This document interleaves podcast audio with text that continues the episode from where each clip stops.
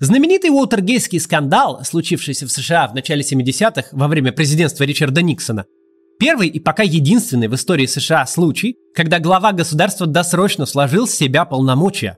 До 1974 года отставка президента была просто немыслима, а теперь это политическая реальность.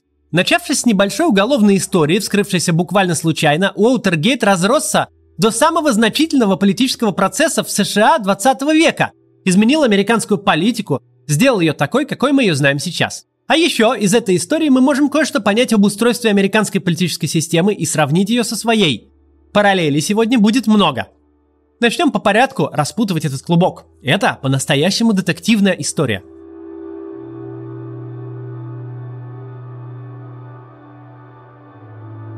Ночью 17 июня 1972 года пятеро неизвестных проникли в штаб-квартиру Демократической партии США – располагающуюся в офисном комплексе Уотергейт в Вашингтоне, округ Колумбия. Около трех часов ночи один из охранников во время обхода заметил следы проникновения в здание и вызвал полицию. Поднявшись на шестой этаж комплекса, полицейские наткнулись на пятерых одетых в приличные костюмы мужчин. Они устанавливали в офисе Демократической партии устройства для прослушки телефонов и что-то фотографировали. Сдались они сразу и без сопротивления – Кроме жучков прослушки у грабителей нашли несколько пистолетов, радиоприемник, фотоаппараты и еще кое-что странное – 2300 долларов, в основном 100-долларовыми купюрами, серийные номера которых шли по порядку. Как потом оказалось, подельник грабителей, который сидел в засаде в здании напротив и должен был предупредить их о появлении полиции, в это время увлеченно смотрел сериал по телевизору. Задержанные сходу начали утверждать, что промышляют простым грабежом, но поверить в это было сложно – Зачем бы грабителям понадобилась сложная прослушивающая аппаратура? Да и выглядели они, прям скажем, не криминально. Личности грабителей довольно быстро установили. Из пятерых четверо были кубинцами, причем активными участниками борьбы против режима Кастро, а двое, Джеймс Маккорд и Бернард Баркер, были связаны с ЦРУ. Все они предстали перед судом в сентябре 1972 года. Тем временем, этот небольшой политический скандал, коих было много в тот период, начал привлекать внимание прессы. Журналисты Washington Post Карл Бернштейн и Боб Вудворд берутся расследовать это дело и с самого начала утверждают, что в скандале замешан Белый дом. Что? Тогда на это смотрели с большим скепсисом. Однако Washington Post уже и раньше освещала сомнительные истории, связанные с президентом Никсоном. Его предвыборную кампанию сложно было назвать безупречной. Избирательный штаб не чурался грязных приемов, обо всем этом активно писали Бернштейн и Вудворд. Углубившись в дело, они сразу находят зацепки. В записных книжках двоих взломщиков было найдено одно примечательное имя – Ховард Хант, бывший агент ЦРУ, работавший в предвыборном штабе Никсона. Вудворд решил просто позвонить в Белый дом и поинтересоваться, что входит э, в функции Ховарда Ханта в администрации президента. В ответ он услышал оправдание, что Хант не имеет никакого отношения к инциденту в Уотергейте, хотя никто об этом даже не упоминал. 1 августа выходит статья в Вашингтон-Пост, э, в которой говорится, что на счету одного из взломщиков в Уотергейте были найдены 25 тысяч долларов, имеющие прямое отношение к кампании переизбрания Никсона. Совсем скоро журналисты напишут о некоем секретном предвыборном фонде, средства которого шли на слежку за демократами – в этом якобы участвовал даже генеральный прокурор США. Когда Карл Бернштейн позвонил этому генеральному прокурору с вопросами, тот начал угрожать газете. Этот разговор Вашингтон-Пост тоже опубликовал. В августе президент Никсон в своей речи поклялся, что сотрудники Белого дома не имеют никакого отношения к событиям в Уотергейте. Большинство избирателей поверили ему. Да и сложно было не поверить. Даже прокурор, назначенный по этому делу, публично заявлял, что уверен в непричастности Никсона. Рейтинг президента оставался непоколебим. Но журналисты продолжали копать и находить все новые факты. Удача улыбалась им вовсе не случайно. С ними все время сотрудничал очень ценный и прекрасно законспирированный информатор. Впервые Бернштейн и Вудворд встретились с ним уже спустя три дня после Уотергейта. О его существовании знали лишь шесть человек, в основном работники Вашингтон-Пост. Они остроумно называли его «глубокая глотка». Это аллюзия на популярный в те времена порнофильм. Этот человек посвящал репортеров в детали расследования и давал их э, поискам нужное направление. По сути, публичному освещению Уотергейского скандала мы обязаны именно ему. 30 лет никто не мог установить его личность. Этой загадке посвящены тонны литературы. В 2005 году легендарный информатор сам совершил Дианон. Им оказался Марк Фелд, в то время второе лицо в Федеральном бюро расследований сразу после директора. Есть предположение, что Марк Фелд стремился таким образом добраться до должности главы ФБР. Или он просто был недоволен грязной игрой Никсона во время президентской кампании. В любом случае, журналисты Вудворд и Бернштейн, ставшие известными на всю страну благодаря своим расследованиям, по большому счету всего лишь публиковали вот э, информацию второго человека в ФБР. Эта информация была довольно интересной. Журналисты выяснили, что предвыборный штаб Никсона занимался буквально харасментом всех, кто мог помешать ему избраться. Сильнее всего эта кампания дискредитации ударила по кандидату в вице-президента демократов Эдмунду Маске. Досталось даже негативно высказывающимся о Никсоне актерам Голливуда. Тем не менее, пока клубок Уотергейта только раскручивался, серьезной угрозы эти публикации не представляли. 7 ноября 1972 года Никсон был избран на второй срок. Его политтехнологи смогли успешно связать деятельность сенатора МакГоверна, кандидата в президент от Демократической партии, с многочисленными провалами во внутренней политике. Джордж МакГоверн проиграл везде, кроме округа Колумбии и Массачусетса. Это была разгромная победа республиканцев. Вообще мало кто из президентов США в 20 веке добивался такого разрыва с оппонентом. Никсон победил с 60% голосов избирателей. В тот момент он был триумфатором. Казалось, кого вообще волнует Уотергейт? Опросы показывали, что большинство американцев даже и слова такого не слышали. Представители штаба Никсона отшучивались от этой темы. Короче, полное спокойствие. Тут самое время поговорить о том, кто вообще такой этот Ричард Никсон. Политическая карьера Ричарда Никсона – это почти полувековая история Соединенных Штатов Америки. Э, со времени своего первого избрания в Конгресс в 1946 году и до своей смерти в 1994 он так или иначе присутствовал в американской политике и практически три десятилетия он был одной из ее ключевых фигур, при этом одной из самых противоречивых. Никсон впервые попал в большую политику очень рано, еще в 1946 став конгрессменом. Он активно эксплуатировал страх коммунизма и приобрел за счет этого свой политический вес. Никсон добился должности вице-президента при невероятно популярном Дуайте Эйзенхауэре, и он не смог наследовать его успехи и проиграл в 1960 году выборы демократу Джону Кеннеди. Поражение от Кеннеди для Никсона было большим ударом. Джон Кеннеди был из известной семьи с восточного побережья, в отличие от Никсона, выросшего в среде рабочих и мелких фермеров и в не самой богатой деревушке в Калифорнии. По мнению Никсона, Кеннеди не приложил и половины тех усилий, которые потребовались ему на пути к политическому Олимпу. Кроме того, Никсон, судя по всему, не очень понимал правила игры в условиях быстро растущего влияния медиа на политику. Он отнесся пренебрежительно к дебатам с Кеннеди, которые транслировались по телевидению – Выглядел он плохо, не играл на публику. В общем, именно эти дебаты, как считается, и позволили Кеннеди добиться решающего перевеса в голосовании. Эта недооценка роли медиа будет стоить уже президенту Никсону политической карьеры.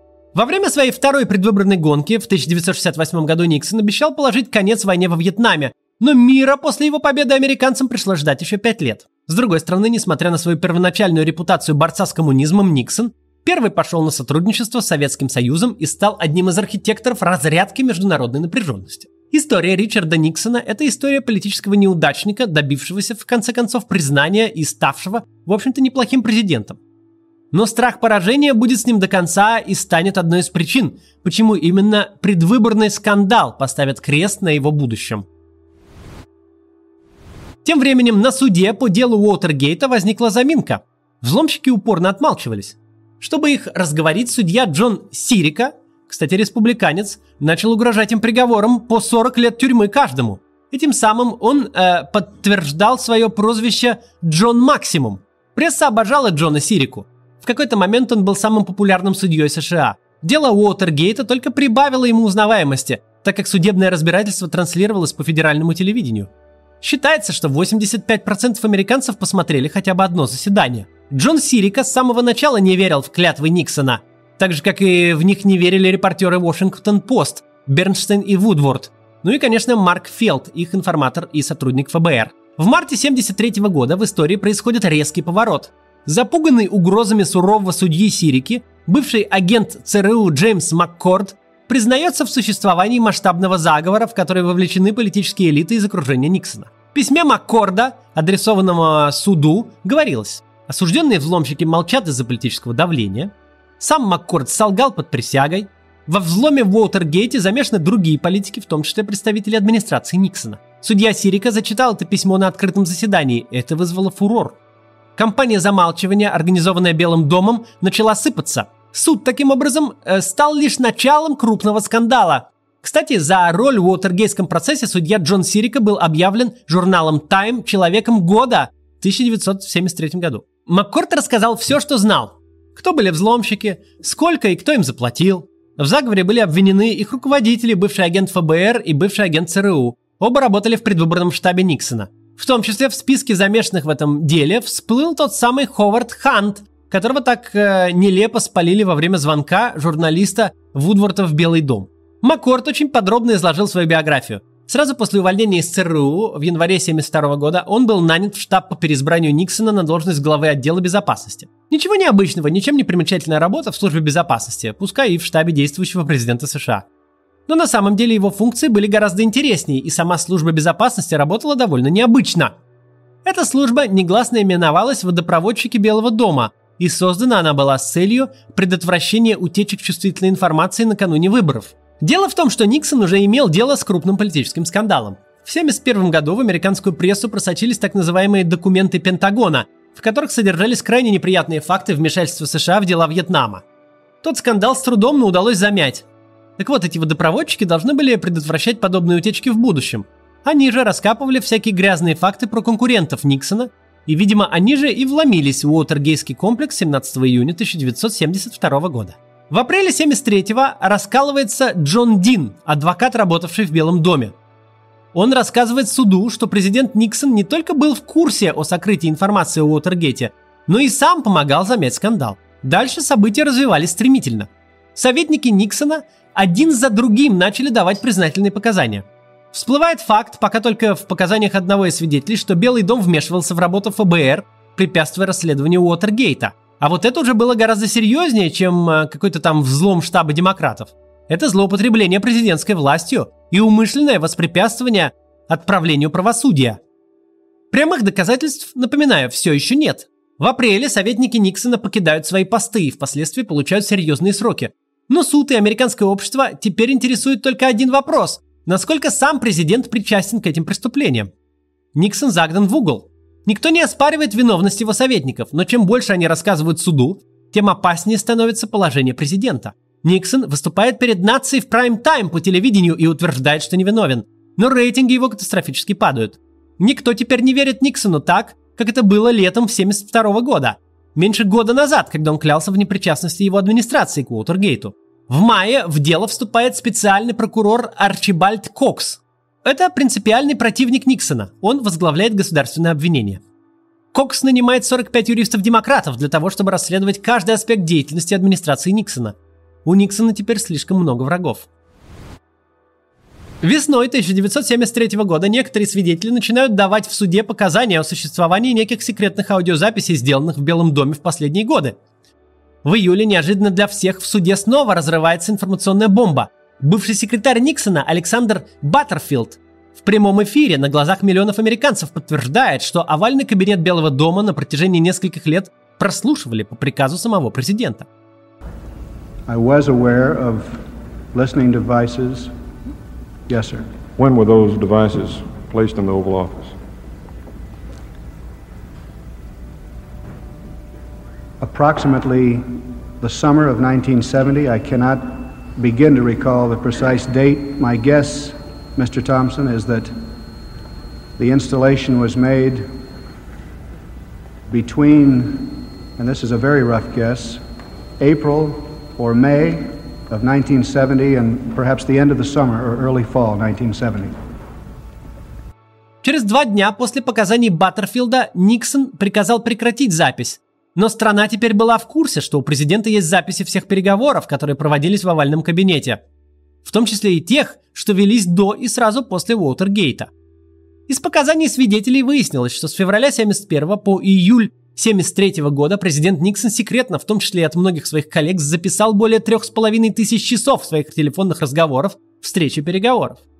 Эти записи до сих пор остаются величайшей сокровищницей информации, когда-либо оставленной после себя президентом США – и хотя в рамках дела Уотергейта они прослушаны вдоль и поперек, во всех других отношениях они остаются, в общем-то, неизученными.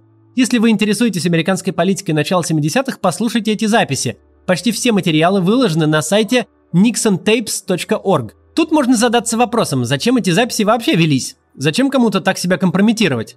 Ну, во-первых, никто не мог предположить, что когда-нибудь их придется передавать суду. Уотергейт стал прецедентом во многом, в том числе и в этом. Во-вторых, Никсон был не первым президентом, записывающим свои переговоры. Обычно это делалось как раз для защиты президента.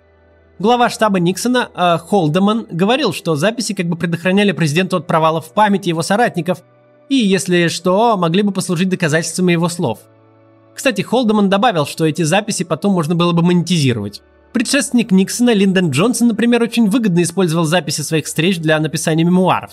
Так или иначе, про существование этих аудиозаписей теперь была в курсе вся страна.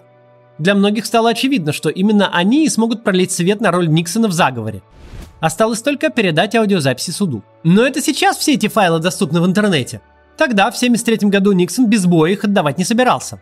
Специальный прокурор Арчибальд Кокс, один из главных врагов Никсона, наравне с судьей Джоном Сирикой потребовал немедленно предоставить эти записи суду. Никсон отказался. Во-первых, по его словам, это противоречило принципам сдержек и противовесов и привилегий исполнительной власти, закрепленной в Конституции. А во-вторых, сказал он, эти записи важны для национальной безопасности, и публиковать их никак нельзя. Никого это, конечно же, особенно не впечатлило. Общественность требовала аудиозаписей. Тогда Никсон предложил компромисс. Сенатор от демократов, некий Джон Стеннис, лично прослушивает все нужные записи, сверяет их с транскрипцией, после чего даст показания в суде. Прокурор Арчибальд Кокс отказался сразу и на отрез, и неудивительно. Человек, которого Никсон хотел привлечь к прослушиванию пленок, был известен своей тугоухостью. Повисла небольшая пауза. Суд ушел на выходные, и в этот момент Никсон решил уже в открытую выйти на тропу войны. Поняв, что специальный прокурор Кокс готов на все, чтобы вскрыть его преступление, он велел генеральному прокурору уволить обнаглевшего Кокса. Но тот отказался и ушел в отставку. I,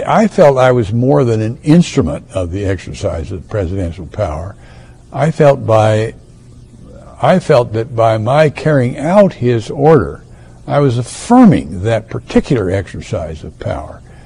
And that I wasn't willing to do that because I thought that was wrong. I thought the reason he was doing it, as best I could tell, was because the prosecutor was getting too close. Uh, not not because the prosecutor was misbehaving. I don't think he was misbehaving. As I told you, all the times that I talked to him and asked him to pull back, he did just that. Тогда Никсон обратился к заместителю генерального прокурора, который тоже отказался и был уволен. Никсон в итоге дошел до министра юстиции, и тот, наконец, уволил Арчибальда Кокса. Эти увольнения ночью субботы 20 октября 1973 э, года вошли в историю как «субботняя резня». 17 ноября Никсон выступил по телевидению во время своей пресс-конференции во Флориде. Отвечая на вопросы журналистов по поводу Уотергейского скандала, он заявил «Я не мошенник». Well, I'm not a crook. I've earned everything I've got. Однако круг сжимался. Все больше соратников Никсона признавались в преступлениях и начинали сотрудничать со следствием. Суд требовал записи, и каким-то образом их все-таки надо было обнародовать. После нескольких недель споров Белый дом передал суду расшифровки аудиозаписей, но отредактированные. В своей речи Никсон заявил, что вырезаны были только те участки, где речь шла о национальной безопасности, ну и нецензурщина всякое, непотребство, вот это вот все. Поначалу общество его даже поддержало, но по мере ознакомления суда с материалами вскрылись довольно неприятные аспекты характера Никсона. Многие даже давние соратники президента стали от него отворачиваться. Редакторы газеты «Чикаго Трибьюн», известные своей лояльностью Никсону, писали – он лишен чувства юмора до степени бесчеловечности. Он коварен, он нерешителен, он богохульник, он показывает ужасающие проблемы в знаниях, он с подозрением относится к своим сотрудникам. Однако, несмотря на резкое падение популярности, прямых доказательств участия Никсона в заговоре найдено не было. Тем временем падали последние эшелоны обороны президента. Верховный суд посчитал претензии президента на сохранение оригинальных аудиозаписей незаконными, и Никсон был вынужден подчиниться – Обнародованные аудиозаписи доказали все, о чем писала пресса последний год. Грабителей, вторгшихся в штаб-квартиру демократов в Уотергейте, на самом деле направляли и финансировали из Белого дома. В попытку замять их провал были вовлечены все высшие лица предвыборного штаба президента. Однако все еще не было известно, знал ли Никсон о самих выплатах грабителям. На одной из записей он говорит, что ж, им надо заплатить, и все. Им надо заплатить. Многие посчитали эту фразу достаточной для возбуждения уголовного дела, и хотя доказательств личной причастности Никсона было все еще мало, Палата представителей на- начала процесс импичмента. Ричарду Никсону было предъявлено обвинение по трем статьям. препятствование отправлению правосудия, злоупотребление властью и неуважение к Конгрессу США. Казалось, что шансы были 50 на 50. Никсону было на что опираться, прямых фактов его причастности не было. Обвинения Конгресса были серьезными, однако Никсон не собирался становиться первым президентом, насильно отстраненным от власти. Однако у этой истории оставался последний штришок. В ноябре 1973 года один из работников Белого дома заявил, что на аудиозаписях, предоставленных суду, не хватает 18-минутного отрывка, относящегося как раз к периоду сразу после Уотергейта. Администрация президента долгое время никак не могла объяснить этот разрыв, пока секретарь Никсона Роуз Мари Вудс не призналась, что она случайно удалила этот кусок материала. Конечно, это весьма подозрительное заявление насторожило всех, и мало кто поверил в искренность женщины. В конце концов, 5 августа 1974 года, когда Никсон готовился к противостоянию с Конгрессом, Белый дом обнародовал эту запись, и это было полнейшее фиаско. Отрывок, датируемый 23 июня 1972 года, спустя 6 дней после взлома в Уотергейте, фиксирует переговоры президента и главы его предвыборного штаба Холдемана об этой самой ситуации. Холдеман докладывал, что ФБР всерьез занялись расследованием и их надо как-нибудь остановить. Он предупреждал Никсона о скандале, который может случиться, если им не помешать. Холдеман объяснил, как именно через деньги ФБРовцы могут выйти на след Белого дома и представил план действий по сокрытию преступления. По его идее, довольно незамысловатой, кстати говоря, надо было через агентов ЦРУ передать ФБР, что, чтобы они держались подальше от этой истории. Еще предполагалось солгать ФБР, что, мол, взлом был осуществлен в интересах национальной безопасности. Никсон согласился с ним планом. По поводу давления на ФБР он выразился «играйте жестче». Самое интересное и даже смешное в этой записи то, как Холдеман успокаивает президента, что замести следы им поможет лояльный Белому дому человека с ФБР по имени Марк Филд. Да, это тот самый ФБРовец, известный под псевдонимом «Глубокая глотка», который всю дорогу сливал информацию репортерам Вашингтон-Пост. Получается, что Никсон и его команда проиграли еще в начале игры. Эта запись была названа «дымящимся ружьем». Она доказывала, Однозначно, что Никсон знал про сокрытие преступления с самого начала и намеренно препятствовал правосудию. И хотя он попытался какое-то время оправдаться, импичмент был уже неминуем. Сенаторы от республиканской партии, поначалу готовые поддержать своего президента, почти поголовно заявили о том, что проголосуют за импичмент. Перед лицом неотвратимого провала 8 августа 1974 года президент Ричард Никсон в своей телевизионной речи объявил о своей отставке – as I leave the presidency. На следующий день президентом США стал его вице-президент Джеральд Форд, единственный президент в истории США, который не был всенародно избран. Пользуясь тем, что решение об импичменте еще не рассматривалось в Сенате, президент Форд оправдал Никсона за все преступления, которые он мог совершить. История Утергейского скандала закончилась.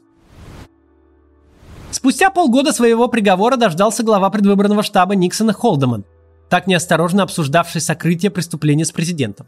Наказаны были и другие официальные лица, которые участвовали в переизбрании президента.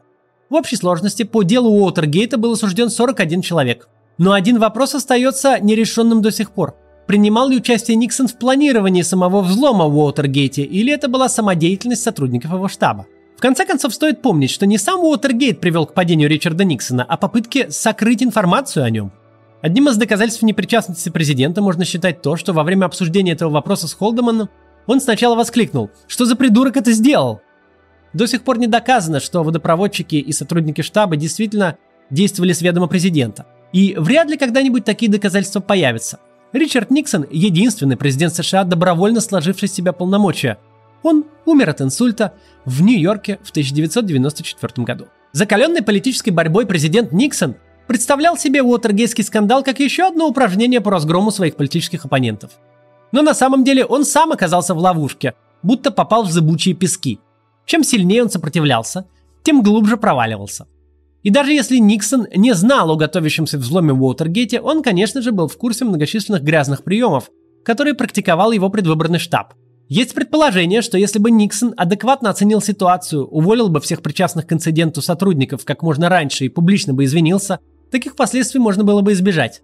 Но, как я и сказал, Никсон недооценивал роль медиа в политической борьбе и проиграл. Сам же Уотергейт стал словом нарицательным. С 70-х любой крупный политический скандал в США и не только обязательно называют, добавляя к нему слово «гейт». Например, сексуальный скандал времен Билла Клинтона называли «Моникагейт». Или вот относительно недавнее обвинение Трампа в связях с Россией называли «Russiagate». История Уотергейта была феноменом поп-культуры. Репортеры Washington-Post Карл Бернштейн и Боб Вудворд, первоначально вскрывшие связи взломщиков с Белым домом, написали множество книг об этой истории. В США сняли кучу фильмов по этой теме. Кстати, если вы смотрели культовый сериал 90-х «Секретные материалы», то помните, что информатора Малдера и Скали тоже звали глубокой глоткой. Газеты и медиа в целом сыграли важнейшую роль в раскрытии Уотергейского дела. Пресса фактически сделала то, что не удавалось ни одному государственному органу истории США – отправила в отставку президента.